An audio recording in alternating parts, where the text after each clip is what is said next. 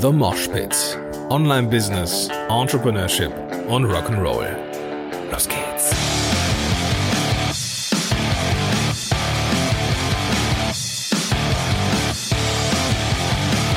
Moin sind Rocker und herzlich willkommen zu einer neuen Episode von The Mosh Pit. Mein Name ist Gordon Schönwelder und super, dass du am Start bist. Ich habe gestern eine Domain reserviert für The Mosh Pit. Ich möchte dem Ganzen jetzt doch eine eigene Seite gönnen. Denn ich glaube, dieser Podcast wird mich in welcher Form auch immer noch eine Weile als Unterne äh, Unternehmer begleiten. Und das ist auch gut so. Ist ja ja, ein, äh, ja, wie soll ich sagen, ein, ein äh, äh engagiertes äh, Tagebuchprojekt, ja, meinerseits und wirkt, soll so ein bisschen, ja, Vermächtnis ist jetzt das falsche Wort, weiß ich nicht, aber halt Dokumentation sein. Und ich merke, äh, das Ding kommt halt auch an. Es sind jetzt keine astronomischen Zahlen wie jetzt die Kollegen, die da oben in den Charts sind, so, aber es ist äh, äh, halt, es ist halt äh, ein, ein, ein Zuwachs und ähm, ich bekomme Reaktionen auf die Show und so, also alles cool. Und äh, deswegen habe ich mir gestern überlegt, ich werde der Seite, äh, diesem Podcast eine eigene Seite gönnen und dann die Sachen auch da veröffentlichen. Und äh, genau, dass wir da auch irgendwas haben, wo wir vielleicht in Kommentaren irgendwas äh, schreiben können, dass, dass ich irgendwas hinweisen kann und so. Und dann da haben wir dann Anlauf, eine Anlaufstelle. Was ich nie machen werde, ich werde jetzt keine Facebook-Gruppe dazu machen oder so, das ähm, schaffe ich zeitlich echt nicht, das wird zu viel. Ähm, ich habe es mal mit dem alten Moshpit probiert. Aber das Problem bei einem Podcast, einer Podcast-Gruppe rund um einen Podcast ist, dass die Leute verständlicherweise in einer Konsumentenhaltung sind. Ja, die erwarten dann natürlich auch verständlicherweise, dass ich Inhalte liefere und ähm, äh, um Interaktion zu haben, also auch Leute zu äh, äh motivieren, ihre eigenen Fragen zu stellen, müsste ich eher so eine allgemeine Entrepreneur äh, Fuck-up-Seite äh, Gruppe bauen und dann wäre das wieder auch zu groß, müsste man viel mehr moderieren und das, das schaffe ich einfach zeitlich nicht. Aber das sollte nur der Hinweis sein, dass wir bald eine Seite haben hier für den Podcast und ja, mal schauen, wie das so sich so anstellt. Also, lass uns heute mal, das ist unser Thema, lass uns heute mal über Geld sprechen. Heute Morgen war nämlich so eine Situation am Küchentisch. Ich entführe dich jetzt mal ähm, in diesen Moment, wo Denise und ich auf äh, in der Küche saßen und gemeinsam einen Kaffee getrunken haben. Ida hatte oben gespielt, Ida bekam einen, äh, einen, einen etwas zum Hören. Ich weiß nicht, wenn du Kinder hast, dann kennst du vielleicht die Tony-Box, ja, so kleine Figuren, die man auf, ähm, auf ein Abspielgerät draufstellen kann. Ja, ziemlich cool, ziemlich innovativ. Und wir hatten dann ein bisschen Zeit hier unten noch, bevor wir uns alle fertig gemacht haben. Und wir haben ein bisschen gequatscht. Und wir quatschten über unseren Anbau, den wir hier machen, den du bestimmt das ein oder andere Mal auch im Hintergrund schon mal gehört hast. Und wir sprachen über, ähm, über das Geld, äh, über das Geld verdienen. Wir kamen irgendwie auf ähm, Podcast-Helden, ähm, weil ich ähm, mein Portfolio da ein bisschen erweitert habe und so weiter. Und na, wir kamen auf von, von einem aufs irgendwie von, vom, vom vom Hölzchen auf Stückchen, wie man hier im Rheinland sagt. Und auf einmal sagte Denise zu mir, ah Gordon, wo wir gerade bei Geld sind, weißt du was? Und in dem Moment, als Denise das sagte, habe ich gespürt, schon im Ansatz, dass sie über Geld sprechen wollte. Und sofort wurde es mir heiß. Und du kennst vielleicht dieses Gefühl, wenn du jemandem gegenüber sitzt, stehst, bist, die dir etwas bedeutet. Vielleicht deinem Partner, deiner Partnerin und du, du weißt, fuck, jetzt kommt ein ganz, ganz unangenehmes Gespräch. Bei mir wird's dann so heiß im Körper. Ja, also ist nicht so, dass ich diese Situation oft, oft habe, aber ich habe die immer, wenn es ums Geld geht. Und ich merke, dieses Gefühl fühlt sich so an, eben wenn man weiß, dass ein sehr unangenehmes Gespräch kommt, bei mir fängt es dann an, im Körper heiß zu werden. So, ich lo lokalisiere das so, keine Ahnung, so eine Handbreit oberhalb des Bauchnabels, da geht das los und strahlt dann über den Rücken in den Nacken. Und ich merke dann, boah, wie ich, wie, wie, wie ich merke, dass ich mich bereit mache auf etwas Unangenehmes. Schlussendlich war es auch nicht unangenehm. Im Gegenteil, ich verdiene ganz gutes Geld. Aber ist mir nochmal noch mal bewusst geworden, dass mein ganzer Körper, mein ganzes Ich noch nicht gerafft hat, dass ich mit dem, was ich tue, mittlerweile ein erfolgreicher Unternehmer bin. Und das mir laut jetzt zu sagen, das kommt mir zwar leicht über die Lippen, aber es gibt immer noch einen vergleichsweise großen Anteil in mir, der sagt, na, mach's dir nicht zu bequem, Junge, weil es kann auch schnell wieder vorbei sein. Und vielleicht kennst du das. Und wenn du das kennst, dieses, boah, nicht zu sicher sein, Bro, nicht zu sicher sein, dieses leicht nagende, zweifelnde Gefühl hast, ob die Umsätze in zwei, drei Monaten noch so sein werden, dann ist diese Folge genau die richtige für dich. Und ich möchte dich mal mit mitnehmen in meine Denke und ich hoffe, und das ist ja das, was ich mit diesem Podcast dann auch erreichen möchte, weswegen er mir immer wichtig bleiben wird und deswegen ich ihm auch eine eigene Seite gönne, um diesen Podcast zu wertschätzen, ist, dass ich da sehr, sehr offen mit mir bin, ja, dass ich vielleicht auch schmunzeln kann, wenn ich alte Folgen höre oder sowas. Und aber auch viel mehr, das ist das, das ist ja mir viel, viel wichtiger, dass du merkst, ich bin nicht alleine. Ja, all die Leute da draußen, die gutes Geld verdienen, die scheinbar die scheinbar gutes Geld verdienen, erfolgreich sind, äh, Menschen erreichen, eine Message haben und so, dass, dass die alle nur mit Wasser kochen, ja, und die haben alle auch mal Scheißzeiten. Das ist das Ding. Das ist eigentlich das, was mir am allerwichtigsten ist. Aber lass uns mal über Geld sprechen. Geld war bei mir immer, immer, immer schon Mangelware. Geld hat bei mir die Konnotation immer zu wenig. Immer zu wenig von da. Obwohl ich eigentlich recht früh angefangen habe, mein eigenes Geld auch zu verdienen. Es muss so 96 gewesen sein. Da war ich 15 und ähm, habe angefangen, an einer äh, Tankstelle zu arbeiten. Ein Freund von mir, äh, ein Schulfreund von mir, der hat da schon äh, gearbeitet. Das ist im Endeffekt von, von meinem, da wo ich gewohnt habe damals, keine Ahnung, sieben, acht, neun, zehn Häuser weiter auf der gleichen Straße. Und ich wollte damals einen Roller haben. Ich wollte mit 16 so, einen so einen Roller haben, ähm, um, ja, um, um mobil zu sein. Ich war ja, immer, immer so ziemlich der Jüngste in der, in der Klasse, weil ich im April geboren bin und halt dann, dann so ein, so ein Kind war, was dann auch gerade sechs war, als ich in die Schule gekommen bin. Also ich war eigentlich immer der Jüngste und habe dann schon gesehen, dass die anderen Kids dann auch schon äh, einen Rollerführerschein gemacht haben oder den halt gerade dabei sind, den zu machen und einen Roller zu haben.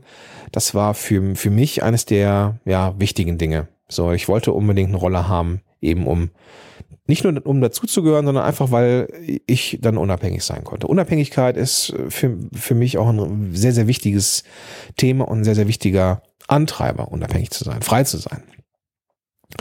Und ich habe an der Tanke gearbeitet und ich erinnere mich noch, dass die Schachtel äh, Marlboro damals ähm, gerade auf vier Euro, äh, vier Mark hochgegangen ist und äh, die Schachtel West kostete, glaube ich, drei Mark. 80. Also das, das ist schon echt ein paar Jahre her. Wenn du Raucher bist oder warst, dann weißt du, dass das verdammt lange her ist.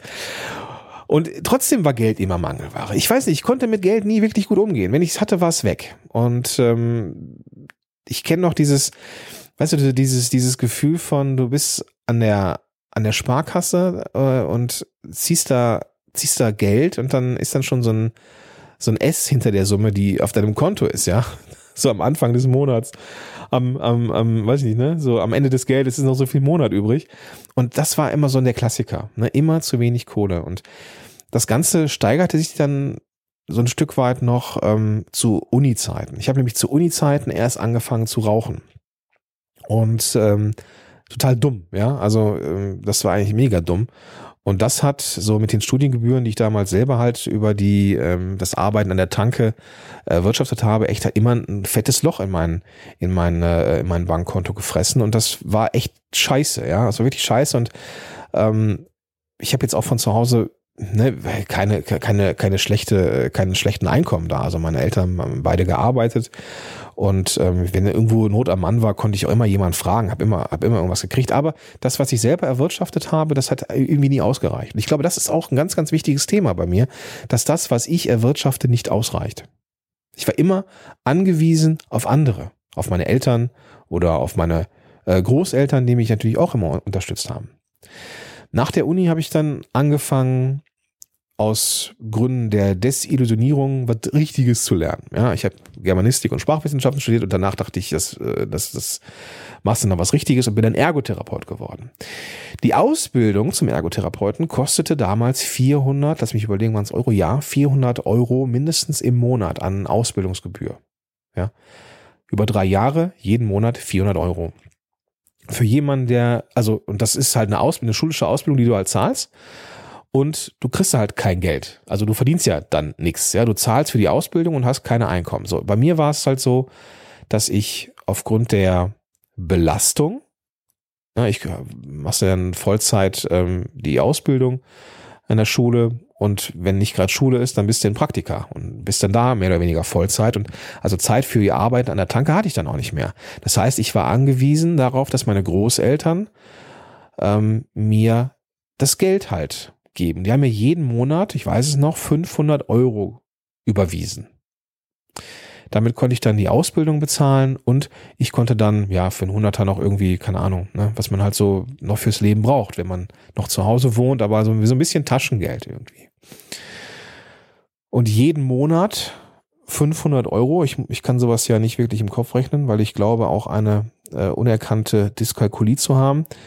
Äh, es sind 36 Monate mal 500 Euro, sind also 18.000 Euro. Und nach dieser Ausbildung hatte ich halt, ja, Schulden bei meinen Großeltern von 18.000 Euro.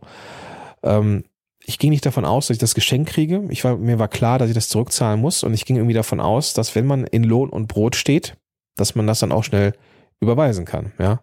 Rückblende, ja, ich wollte mich über den Beruf informieren und Einstiegsgehalt waren 1700 Euro brutto, ja. Also 1700 Euro brutto. Für mich damals wahnsinnig viel Geld. Ja, 1700 Euro äh, brutto, dann blieben, ne, dann sagten mir damals die Kollegen, also 1300 Euro übrig oder so. Ja, ob das jetzt so stimmt, weiß ich gar nicht mehr. Ähm, und ich hatte, boah, 1300 Euro, das ist viel Geld jeden Monat und da kriegst du dann 1300 Euro und naja, dann kam halt das Leben dazu, ne, und dann ähm, eigene Bude, ne, zusammengezogen mit meiner damaligen Freundin und ich habe mich aber an der Miete beteiligt und so und ich war irgendwie wie so ein Parasit immer. Ich habe nie alleine gewohnt, fällt mir gerade so auf. Aber ne, ich habe halt immer Miete mitbezahlt irgendwie und hat logischerweise auch das Essen und dann du, du weißt, ja, wenn man, du weißt das, ja, als Unternehmer weißt du, wie weit man ungefähr mit äh, 1200 Euro kommt. Das ist fürs Sterben zu wenig, aber fürs äh, äh, für Sterben zu viel, aber fürs Leben zu wenig. Ja, und das ist, damit macht man keine großen Sprünge. Entsprechend musste ich ja dann auch irgendwie ähm, mein Leben, äh, Lebensunterhalt damit äh, meistern. Ich musste auch immer weit fahren. Ja, ich habe damals bei äh, in Dortmund gewohnt und dann ähm, bin ich nach Lang, äh, kurz nach, nach äh, Mörs zurückgezogen und dann nach Langenfeld. Und ich musste immer weit fahren. Also immer viel fahren. Und dann auch mit dem Auto oft gefahren, ähm, weil ich in der, ähm, als Therapeut, als ich fertig war, in, in Duisburg in der Klinik gearbeitet hatte. Und da muss man immer um, boah, war das denn halb acht, glaube ich, halb acht ging dann äh, ging es dann los. Und ähm, da war das sogar noch früher, also irgendwie Viertel nach sieben musste ich da sein, damit ich um, um halb acht halt äh, zur Frühbesprechung in der in der Klinik sein konnte. Und ähm, dann von Langefeld aus dann ja ne, mit der Bahn war es einfach schon immer fünf Uhr aufstehen habe ich nicht immer geschafft, also bin ich auch mit dem Auto gefahren. Auch das braucht natürlich Kohle, ja. Also das Auto will versorgt werden und es will vor allem auch getankt werden. Dann bin ich dann noch in der Regel immer äh, an der Aral angehalten, habe mir noch einen Kaffee geholt oder irgendwie noch ein, irgendwas Leckeres. Ähm, weil der Job auch kacke war und ich mich dann meinte, mit, mit, mit sowas belohnen zu müssen und keine Ahnung, ja, Kippen geholt, damals noch geraucht, das ist wirklich scheiße und immer war die Kohle zu wenig.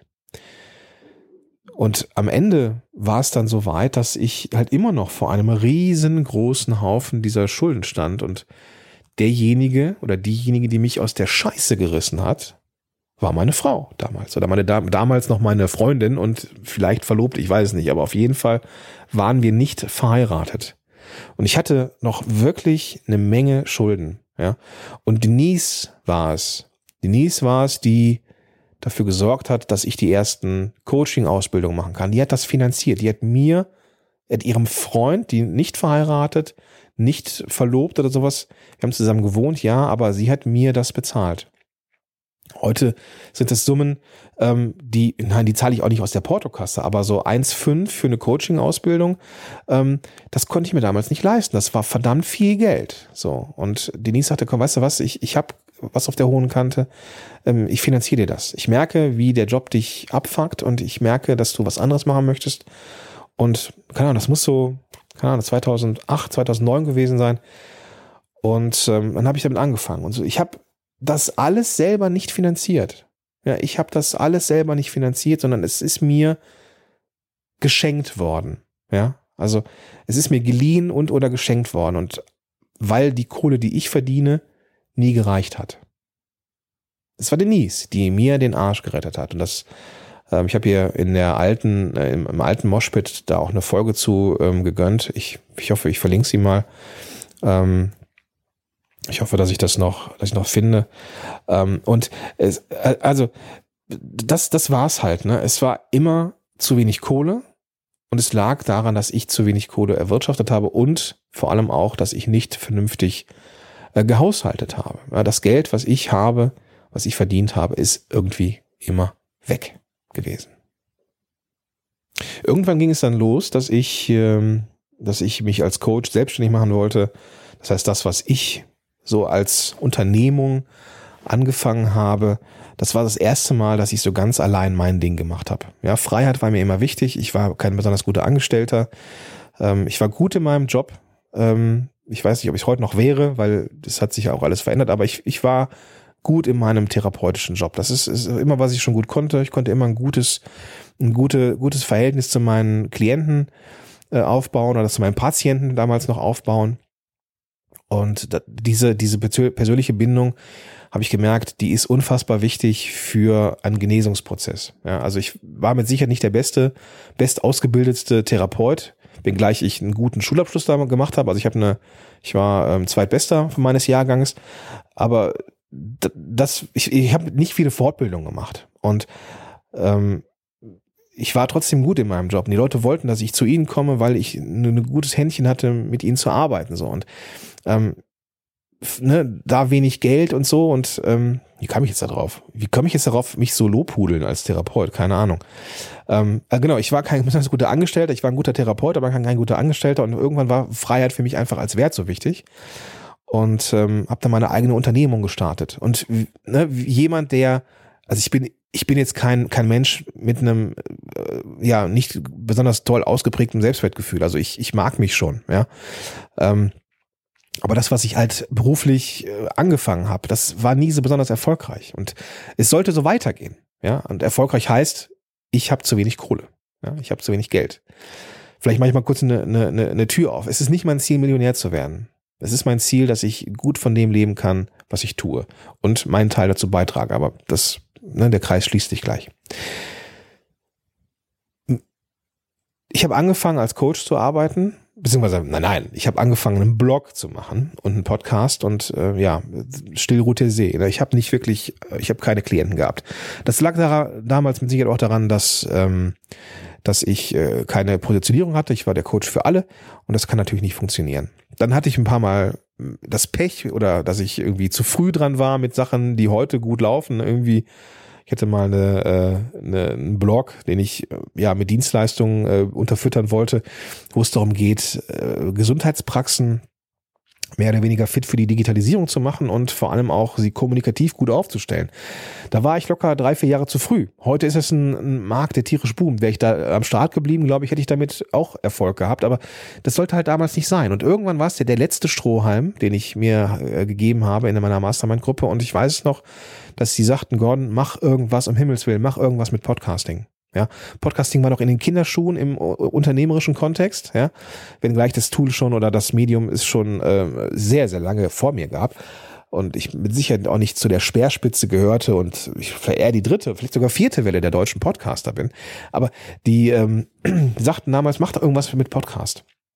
Und das war 2014 und 2014 war Podcast noch so ein, ja, wenn ich mal Zeit habe, dann gucke ich mal. Ist ein cooles Format, aber puh, weiß ich nicht, ich mach mal YouTube. Ja. heute, sieht, heute sieht die Welt schon ein bisschen anders aus. Aber damals war es auch so. Ja, Podcasting gestartet neben dem Job. und viel zu tun, viel, viel gearbeitet, aber es kam halt wenig bei rum.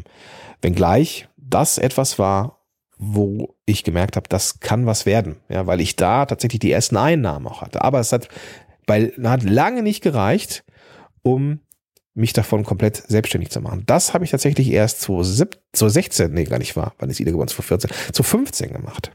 2015 habe ich dann den Sprung gemacht und bin dann komplett selbstständig geworden. Aber auch da mit dem Hintergrund, dass Denise da war, um den äh, luxuriösen Lebenswandel ihres Mannes zu finanzieren. In, in, in meinem Fall, dass sie die Kohle reinbringt, damit ich Podcast-Helden richtig starten konnte.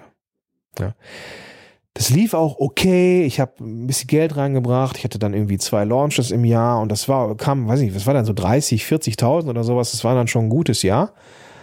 Aber das ist halt auch nicht die Welt. Ja, und ähm, das war, ist noch gar nicht so lange her. Weiß nicht, 2016 oder sowas. 2016 war es sogar noch ein bisschen weniger. Also irgendwie, ich glaube 2017 fing es dann an, dass ich so 40, 45.000 Euro, glaube ich mal, ähm, äh, an Umsatz hatte. Ja, das ist, das ist okay, ja, für, aber wenn du überlegst, dass ich das, dass ich schon seit 2013 oder 2012 versuche, unternehmerisch was zu machen, ist das schon eine verdammt lange Zeit. So und immer selber gearbeitet, ja, aber es kam nie das rum, dass ich so sitzen kann und sagen kann, jo, ich habe genug Kohle. Und eigentlich, eigentlich ist es erst dieses Jahr der Fall. Dieses Jahr ist es so, dass ich anfange, echt gutes Geld zu verdienen. Das wird ein das wird ein Jahr, äh, die, so die, die 100.000, die so eine Schallmauer sind, die knacke ich locker. So, das weiß ich. Aber das war halt, das ist das erste Jahr. Ja, und ich ist ja noch gar nicht so lange her, dass ich auch noch ähm, mich teilweise, äh, dass ich teilweise angestellt war. Ja, ein riesen, riesen Dankeschön an Tarek, der mir damals die Möglichkeit gegeben hat, ja, als wir ähm, wie die Jungfrau zum Kinde an dieses Haus gekommen sind hier, ne? weil der, äh, der dieses Vater überraschend gestorben ist und das Haus sonst weg wäre. Wir haben es gekauft und machen jetzt hier halt so ein Mehrgenerationenhaushalt raus und wollen anbauen. Und das brachte natürlich auch eine Menge äh, äh, ja, in Anführungsstrichen nicht Geld sorgen mit sich, aber ne, das Ganze muss ja auch finanziert werden. Ich will hier jetzt meinen Teil zu beitragen. Und deswegen habe ich mich halt auch angestellt, äh, anstellen lassen, damit ich ein gewisses Gehalt mit reinbringe. Aber das hat mich nicht glücklich gemacht. Job war cool, Menschen cool, alles wunderbar, aber dieses Gefühl von, ich bin angestellt, ich muss jetzt ich muss jetzt ähm, eintragen, wann ich anfange und wann ich aufhöre, auch wenn es zu Hause war, ja, aber das ist, das hat mich echt ähm, abgefuckt. Ja, super Laden, super Leute, super, super Job, keine Frage. Aber dieses Abstempeln, das hat mich fertig gemacht. Und seitdem, eigentlich erst ist es seit, weiß ich, ein halbes Jahr oder sowas, verdiene ich richtig, richtig gutes Geld. Und das liegt daran, dass ich jetzt erstmal mein Portfolio mal aufgemöbelt habe, jetzt so gemacht habe, wie ähm, mir die Leute das schon seit Jahren irgendwie einreden. Also in diesem, an dieser Stelle ähm, ein riesen, riesengroßes Dankeschön an Shelly Steven Wörsing, die auf jedem Inspicam mich immer wieder inspiriert hat, ähm, dann doch mal was mit äh, Productized Services zu machen und ähm, auch mal den, den Preis zu nehmen, ähm, de, den ich auch wert bin. Ähm, mit Sicherheit hat er also ganz großen äh, Beitrag auch der Christian Gurski geleistet. Der, ich war in seinem äh, Wunsch-Business-Workshop und ich habe davon ehrlich gesagt nicht so viel umgesetzt. Aber der Gamechanger war mit Sicherheit, dass ich ähm, äh, diese Strat Strategiegespräche am Telefon mache. Das heißt, ich spreche mit den Leuten. Ja. Ich äh, vertraue nicht mehr auf eine Landingpage, sondern ich weiß, dass wenn sie mich buchen sollen für den Preis, den ich auch wert bin, dann müssen sie mich kennenlernen und wir müssen herausfinden, ob ich der Richtige bin. Und das habe ich beim Christian gelernt und das war mit Sicherheit auch eines der, der größten äh, Veränderer in diesem Jahr. Gleichzeitig auch der Roman Kmenter, der, ähm, dem ich jetzt schon, schon eine Weile folge, ähm, wo es auch um das Thema Preis geht und ähm, auch immer äh, mega gute Inspirationen gibt. Guter Nimsgarn ist auch so, so jemand, äh, die ich verfolge, wenn es um das Thema Geld geht. Und, aber so alles, alles in allem ist es noch nicht so lange her, dass ich, dass das wirklich ein erfolgreiches Business ist, was ich tue. Ja, die Agentur läuft gut an, krasse, krasse Leute, die da irgendwie, ähm, äh, ja, mit denen man dann zusammenarbeitet, äh, Mittelstand, große, echt große Firmen. Ähm, Podcast-Helden läuft wirklich gut. Das Thema Podcasting ist auf jeden Fall gekommen, um zu bleiben und ist nicht irgendwie ein Strohfeuer. Ähm, ich weiß, dass ich da, dass ich als Consultant ähm, einer der wenigen bin, die das ganze Thema so abdecken. Ähm, entsprechend äh, voraus bin ich auch anderen, die jetzt da kommen mögen. Ich fühle mich sicher, ja, aber trotzdem dieses Gefühl von Geld ist Mangel ist da. So dass ich da heute Morgen auch am Tisch gesessen habe und dachte, wo, was kommt jetzt? Und Denise hat mir dann die, die Summe gesagt, die jetzt da quasi liegt, ja, also das, wo ich mir dachte, das ist krass viel Geld. Das ist krass viel Geld und ich, äh, das sage ich nicht, um anzugeben, sondern da, da liegt halt einfach das Geld darum. Ähm, da geht auch noch die ganze Steuer von runter. Also das ist, es ist viel Geld, was wir jetzt auf der hohen Kante haben, was, was ich erwirtschaftet habe in den letzten zwei Jahren. Ja. Es ist immer so, dass wir die Hälfte weglegen. Also das Geld kommt rein, zack, erstmal dann kommt dann äh, wird die, die Umsatzsteuer wird äh, abgezogen und das macht vor allem, das ist ganz, ganz wichtig, das macht Denise. Ja, mich überfordert das. Es überfordert mich und ich glaube, dass ich deswegen mit diesen Zahlen und mit diesem durch die Gegend rechnen äh, und dahin schieben und dahin das, auf das auf dieses Konto, das überfordert mich, weil ich kann mit Geld nicht umgehen. Ja, ich also das mag ein Glaubenssatz sein, scheißegal, den löse ich irgendwann auf. Aktuell habe ich da keine Zeit für, weil äh, ich so viel Sachen habe, auf, um die ich mich kümmern muss. Ähm, aber ich bin froh, dass Denise das macht. Und, und Denise macht es. So, und die, die setzt sich hin und hat dann ihre Tabelle und ihre, ihre Excel-Sheet und so und dann rechnet die das aus und dann gehen die Umsatzsteuersachen gehen dann dahin und was übrig bleibt, von, davon geht die Hälfte komplett erstmal auf ein anderes Konto. Ja.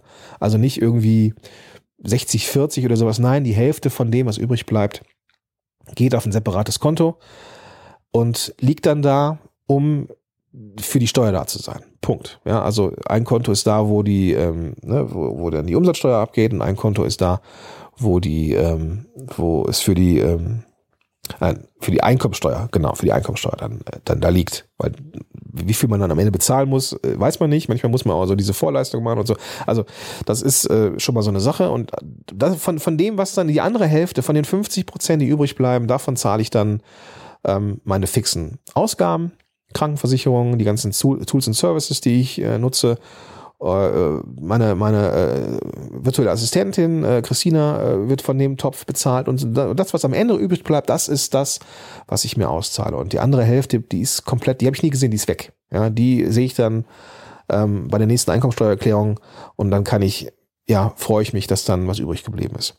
Aber jetzt habe ich das Gefühl, jetzt habe ich das Gefühl, dass ich meinen Teil dazu beitrage. Und das ist wirklich krass, ja, weil das habe ich die, keine Ahnung, wann habe ich angefangen zu arbeiten mit 15? Ähm, das, das ist echt verdammt viele Jahre her, ja. Ja, so Pi mal Daumen 20 Jahre, kannst du schon sagen. Also so 20 Jahre meines Lebens, wo ich arbeite schon, also seitdem ich 15 bin. Und ähm, ja, 20 Jahre, 21 Jahre. Ja, 21 Jahre das Gefühl von Geld ist Mangel. 21 Jahre lang das Gefühl, das, was du, was du leistest, hat nicht den Gegenwert. Ja. Das war mit Sicherheit nicht immer so. Ja, ich, ich glaube auch, dass ich, dass ich einfach viel Geld äh, einfach damals in meinen Sturm- und Drangzeiten einfach für am Wochenende für Partys rausgehauen habe. Und das ist ja auch okay, ja. Aber wenn es dann so drum geht, ne, irgendwann so Höhe, Ausbildung, Uni und so, ähm, wenn dann immer wenig wird, vielleicht sind es auch nur 15 Jahre, wenn ich mal die, die äh, Sturm- und Drangzeit mal abziehe oder sowas, wo alles cool war. Ähm, aber 15 Jahre lang immer zu wenig, das, äh, glaube ich, hat was mit mir gemacht. Das muss ich jetzt abtrainieren, mir selber. Und es kann sein, dass es auch 15 Jahre dauert, äh, bis, bis es weg ist. Ich weiß es nicht, ja. Wenn du, wenn du da Erfahrung hast, äh, sag mir gerne Bescheid. Aber ich glaube, dass ich lange noch nicht so weit bin, dass ich so locker bin. Und ich glaube auch, dass wenn man irgendwann die ersten guten Zeiten hat, dass theoretisch auch immer schlechte Zeiten kommen können. Das kann ja auch alles sein. Und es gibt aber Monate, die nicht, die, die, die nicht so geil laufen. Ja. Aber ich glaube, ich darf da noch ein bisschen, ein bisschen dran trainieren. Dieses Mindset, was das Geld angeht, ähm, noch ein bisschen aufdröseln. Ja? Und jetzt kommen wir zum, zum Fazit des Ganzen, zu dieser, glaube ich, sehr, sehr langen Folge. Ähm, wenn du das Gefühl hast, dir geht es ähnlich, dass du, dass du da unsicher bist, ähm, dass du, ähm, dass die Einnahmen kommen, ja, dass du unsicher bist, ob das, was du tust, auch ähm, im Verlauf erfolgreich sein wird. Ähm, lass diese Folge ein Beispiel dafür sein, dass man A, einen langen Atem braucht. Man braucht, um den nächsten Schritt zu machen, manchmal einen Tritt in den Arsch, ein Coach oder irgendwas, aber ich glaube so, manchmal muss man einfach nur, in Anführungsstrichen einfach nur, einen langen Atem haben. Ja, neues Projekt angehen. Man, ich sehe es hier auch in der Agentur, ja. Ähm, langer Atem ist wichtig. Ja, ich meine, wir haben jetzt mit äh, echten, ja, ich, kann ich kann ich sagen, ich weiß nicht, ja, so im Bereich verschiedene Industriezweige, ja, und es gibt einen Industriezweig, der ähm, sehr lukrativ ist für uns und die uns auch angefragt haben. Und das sind, es ist ein, ein, ein, ein weltweit arbeitendes Unternehmen. Und das ist zwar auf dem ersten Moment, im ersten Moment ist es geil, wenn man sagt, boah, krass, ja, aus der Branche hast du den, das ist ein, das ist ein krasser Riese. Ja, und das ist auch so, aber bis dann mal so eine Entscheidung durch ist, durch diesen Giganten, der weltweit arbeitet, wo du anfängst, ähm, Angebote dann nochmal in Englisch zu schreiben und so, ähm, bis dann so dieser Entscheidungsprozess durch ist. Das dauert Monate.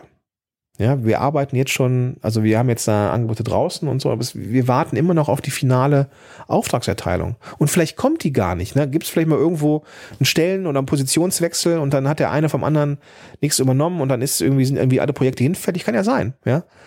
Und das meine ich mit langem Atem. Also manchmal brauchen Sachen einfach einen langen Atem, bis sie dann greifen. Und ich glaube, es ist wichtig zu wissen, wie lange man noch durchhalten muss und wann man ein totes Pferd reitet. Also ich glaube, das ist nicht immer einfach, aber da braucht man dann, und da ist der nächste Punkt, der, glaube ich, wichtig ist, ein Umfeld, das einem hilft, das signalisiert. Ja. Klar gibt's auch immer Hater auch, gab auch 2014 Leute, die sagten, ey, wie Podcast, das wird sich nicht durchsetzen. Auf keinen Fall. Also es mag zwar in den USA klappen, aber das heißt nicht, dass es hier ist. Viel zu wenig. Viel zu wenig äh, Bedarf. Ja, am Arsch. Ja, sieht anders aus. Und ich bin ganz ehrlich, ich war schon sehr, sehr oft kurz davor, ähm, den ganzen Scheiß hinzuschmeißen. Ja. Ich wollte einen Personal Branding Blog haben, weil Personal Branding kann ich. Ja, mache ich ja auch als Podcaster als Consultant. Aber ich habe es bei mir selber auch hingekriegt mit Podcast-Helden, dass es eine Marke wird. Aber diese Marke war so groß im Vergleich dazu, was ich ähm, ja daraus erwirtschaftet habe. Ne? Ähm, genau, also Leute, die einen supporten, komme was wolle und auch, aber auch dann ehrlich sind und sagen, nee, was, was, ich glaube, entweder du musst das und das ändern oder das wird nichts mehr. Dann brauchst du vielleicht das nächste Projekt. Also sowas wie eine Mastermind-Gruppe oder ein Accountability-Partner. In diesem, in diesem Sinne, äh, in dieser ähm, Moment auch an, an mein Erfolgsteam, Marit, äh, Michaela, Claudia, Frank. Ähm, ein riesen Dankeschön. Ähm, aber auch an äh, meinen Kumpel Markus Köhn, ähm, der ähm, seit einiger Zeit äh, ein sehr wichtiger Mensch für mich ist, der, ähm, der mit dem ja ich so eine Art Accountability Treffen immer hab und wir auch uns auch äh, persönlich treffen. Sehr wichtiger Mensch für mich und ich, ich denke, so, solche Menschen brauchst du auch. Ja, dass du ähm, Sachen rückspiegelst oder zurückgespiegelt bekommst. Familie. Familie ist mit Sicherheit wichtig. Ist, also, äh, ich glaube, meine, meine, meine, meine Mutter, ja, äh, hat jetzt so langsam verstanden, was ich tue. ja, im Internet und äh, was ist dieses Podcast überhaupt? Und ähm, kann man damit Geld verdienen? meine Tante, die hat es schon eher verstanden, glaube ich. Die fand das cool. Und die ist auch immer so ein bisschen mein, äh, mein, mein, ähm, mein Vorbild, auch was so ähm, kurvige Lebensläufe angeht und so. Also, ähm, also du musst nicht alle in deiner Familie überzeugen, aber wichtig ist, dass die Leute, die dir wichtig sind, dass du die überzeugt hast. Und da war mit Sicherheit Denise die Person, die das, die auch nicht immer verstanden hat, was ich da tue ja, und auch immer auch, auch so einen gesunden Zweifel hatte. Äh, zum Beispiel, ähm, als ich angefangen habe, dieses klassische Content-Marketing zu machen, also Inhalte rauszugeben, ja, und sagte, hey, das kannst du dir nicht rausgeben, ja, dann bucht dich keiner. Und dann, ja, ich glaube schon, ja, kam ja Kerstin Hoffmanns Buch, äh, Prinzip kostenlos, und ich habe verstanden, wie das funktioniert. Und aber Denise, komme was wolle, hat mich unterstützt, ja, finanziell, emotional, wenn es mir scheiße ging, war sie immer für mich da und ist sie heute noch. Ja, und übernimmt heute auch die Rolle der Buchhalterin und meiner schärfsten Kritikerin. Das ist auch mal wichtig, weil sie, ich kriege von ihr wirklich wertschätzen ist, aber manchmal auch, ne, hart ist übertrieben, aber, also nicht das richtige Wort, aber du weißt, was ich meine, ehrliches Feedback. Ja, das tut dann, das ist auch nicht immer, das ist auch nicht immer äh, Puderzucker, der mir in den Arsch geblasen wird. Das ist auch manchmal Würfelzucker, ja. Und das ist dann halt so. Und da, deswegen ist Denise halt auch da. Und so eine wichtige Person für mich. Und ähm, genau, also das ist mit Sicherheit wichtig. Langer Atem, Netzwerk, Familie und ja, Zuversicht. Zuversicht ist aber etwas, das war bei mir auch immer Mangelware. Ich glaube, das habe ich mir selber antrainiert, dadurch, dass ich mir selber immer wieder in Anführungsstrichen bewiesen habe, wie es nicht funktioniert. Ja, dieses Reframing, ja, dass ich in meinem Job als Consultant so gut bin, weil ich als Therapeut gelernt habe, mit Menschen zu arbeiten und Menschen durch eine Transformation durchzuhelfen und Zwischenschritte sehen zu können und solche. Das sind Fähigkeiten, die helfen mir jetzt. Punkt. und die habe ich gelernt, weil ich einen Kackjob gemacht habe. Also der Job an sich war natürlich scheiße, ja, der Job an sich ist nein, nein, der Job an sich ist nicht scheiße, ja. Der Job als Therapeut ist ein geiler Job. Du hast aber dafür dafür, dass du diese krasse Verantwortung hast und ähm, dass diese diesen diesen äh, ja, diesen wirklich aufopfernden körperlich anstrengenden Job machst, kriegst du von der Gesellschaft wenig Dankbarkeit und vor allem ist es wirklich brutalst schlecht bezahlt. Das muss man einfach mal sagen. Äh, der Job ist super, das System ist kacke. Ja, wenngleich das System besser ist als in anderen Ländern, aber für unser Gesundheitssystem ist der Job auf jeden Fall deutlich unterbezahlt. So. Äh, aber das ist diese Reframings, die kann ich halt erst jetzt machen oder seit einer gewissen Zeit. Und ähm, die gelingen einem natürlich nicht dann, wenn, ähm, wenn man in der Scheiße drinsteckt. Man muss also erstmal so ein bisschen ähm, in der Lage sein, sich rauszuziehen aus der Situation, aus diesen Gedanken, boah, hätte ich mal diesen scheiß Job nicht gemacht. Aber ich glaube, dass der gut war. Ja. Ähm, es ist auch gut, dass ich, dass ich diesen Job gemacht habe, weil ich bin, ich habe verstanden, wie Transformation funktioniert. Ja, und wie, Hilfe funktioniert. Und, und, und auch mein, mein, mein, mein äh, Geschäftsmodell sieht ja so aus. Ich habe den gleichen Ansatz wie als Therapeut früher. Ja, ich helfe Menschen über einen gewissen Punkt drüber, den sie selber vielleicht nicht erreichen würden. Mein Job ist der Begleiter und mein Job ist, das ist das Ding, am Ende mich überflüssig zu machen. Ja, mein Job als Therapeut war es, dass die Leute mich nicht mehr brauchen. Punkt. Ja.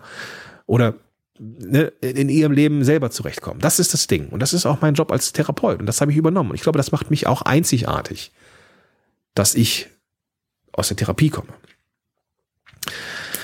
Ja, diese Folge war jetzt ähm, ein bisschen Seelenstrip.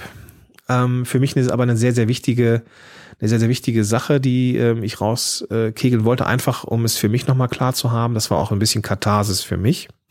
Soll aber vor allem als Beispiel dafür dienen, dass du, wie gesagt, langen Atem brauchst, dass du Zuversicht brauchst und den kannst du dir von draußen einfach manchmal, äh, musst du dir den leihen, zum Beispiel von der Familie oder von Freunden, von der Mastermind-Gruppe, von ähm, Kollegen, die einem unterstützen. Manchmal muss man aber auch Geld zahlen. Ja, muss man auch Geld zahlen, ähm, um an irgendwelchen Programmen äh, teilzunehmen, die einem helfen, auf diese nächste Ebene zu kommen. Ja, oder ähm, rauszugehen, dich mit Menschen zu treffen, die mehr wissen als du. Ja, man sagt ja irgendwie, du bist der, der Durchschnitt der fünf Menschen, mit denen du am meisten Zeit verbringst. Das heißt aber nicht, dass du jetzt nur ähm, mit Menschen Zeit verbringen solltest, die weiter sind als du, weil ich weiß es nicht, ne? Du solltest jetzt schon irgendwie auch die Bodenhaftung behalten und das, glaube ich, ist auch eine ganz wichtige Kiste. Betrachte diese Episode bitte als Marktplatz. Nimm dir das mit, was, was du brauchst und lass das da, was du nicht brauchst. Ich denke, jetzt habe ich den absoluten Rekord gebrochen von einer Moshpit-Folge, die ich also jemals aufgenommen habe. Ich vermute es mal. Ich habe die Zeit verloren, muss ich gestehen. Ich weiß gar nicht, wann ich angefangen habe. Wenn du bis ans Ende durchgehalten oder bis zum Ende gekommen bist, äh, durchgehalten hast, vielen, vielen, vielen, vielen Dank ähm, dafür, dass du Teil meines Lebens bist, Teil dieses Podcasts bist und ähm, gib mir gerne ein Feedback. Wie ist deine Sicht auf die Welt? Gerade wenn es um ja, vielleicht auch, auch, auch auf, diese, auf, diese, auf diese Episode. Vielleicht hast du auch einen Tipp für mich, wie man das Geld-Mindset ein bisschen verändert noch. Oder vielleicht magst du von deiner Erfahrung erzählen, so wie du auf die unternehmerische Welt guckst. Lass uns gerne ein bisschen austauschen. Du findest mich in allen möglichen sozialen Kanälen. Ähm, am ehesten mit Sicherheit auf Facebook oder auf Instagram. Und ja, ich würde sagen, ich bin jetzt raus. wünsche dir einen großartigen Tag und sag bis dahin, dein Gordon Schönwälder.